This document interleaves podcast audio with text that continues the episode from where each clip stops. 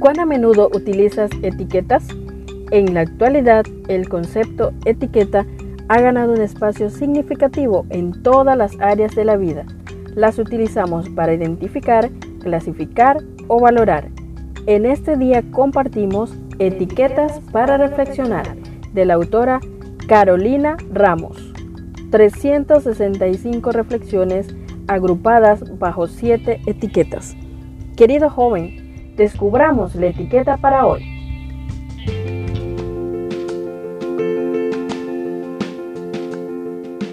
Aroma a sábado. El título de nuestra reflexión es La pregunta del estanque de Bethesda.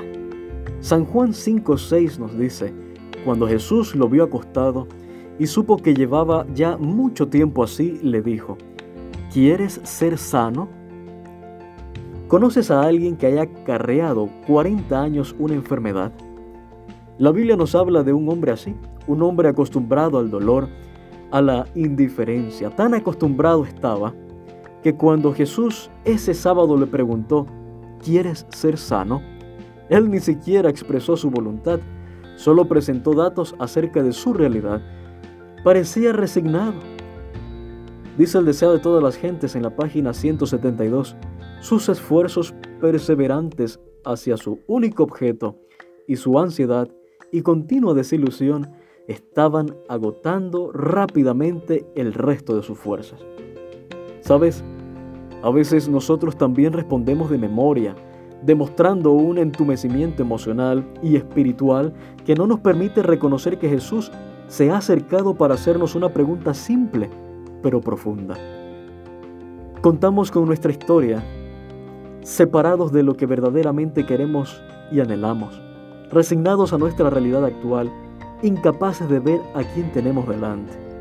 A veces, también nos sentimos ansiosos, desilusionados y sin fuerzas, pero Jesús está listo para sanarnos y transformarnos. No permitamos que nuestra vida funcione en piloto automático, que las rutinas, las costumbres y los hábitos en todos los ámbitos sean un reflejo de una parálisis similar a la que vivía este hombre. Sabes, Quizás nos hemos desconectado de nuestro anhelo de ver a Jesús volver. Quizás olvidamos que, como aquel sábado de tarde, Él se acerca para hacernos la pregunta más obvia, esa que quizás no estamos listos aún para responder. Apreciado joven, en esta historia jugó un pequeño pero importante factor humano. Así como duele estirar las piernas después de un largo viaje, a este hombre anónimo le puede haber costado un poco levantarse por fe, pero lo hizo. La transformación que Jesús realiza en nuestra vida puede costar un poco, pero siempre vale la pena. Ojalá hoy depongamos nuestras excusas y pretextos empapados de dolor y resignación, de comparación con los demás, de búsqueda en vano y respondamos afirmativamente a la pregunta de Jesús. Esa pregunta que en sí misma trae libertad.